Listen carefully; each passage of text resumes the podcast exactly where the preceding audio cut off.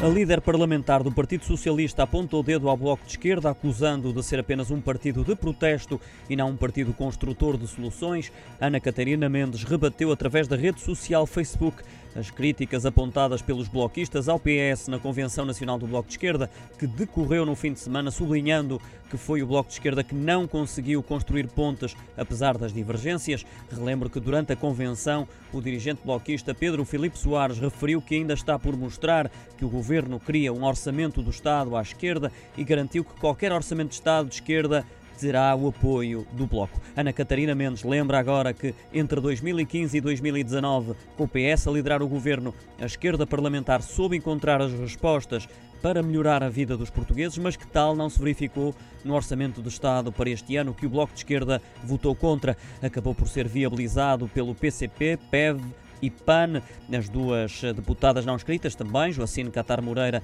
e Cristina Rodrigues, mas o chumbo do Bloco de Esquerda continua a gerar atrito entre os socialistas e bloquistas. Ana Catarina Mendes insiste que o Orçamento de Estado 2021 reforçou o Serviço Nacional de Saúde, aumentou a proteção social, criou uma nova prestação para quem nunca descontou para a Segurança Social e aumentou a proteção no eh, desemprego, garantiu ainda o layoff a 100% aos trabalhadores para que não perdessem o seu emprego e o seu rendimento.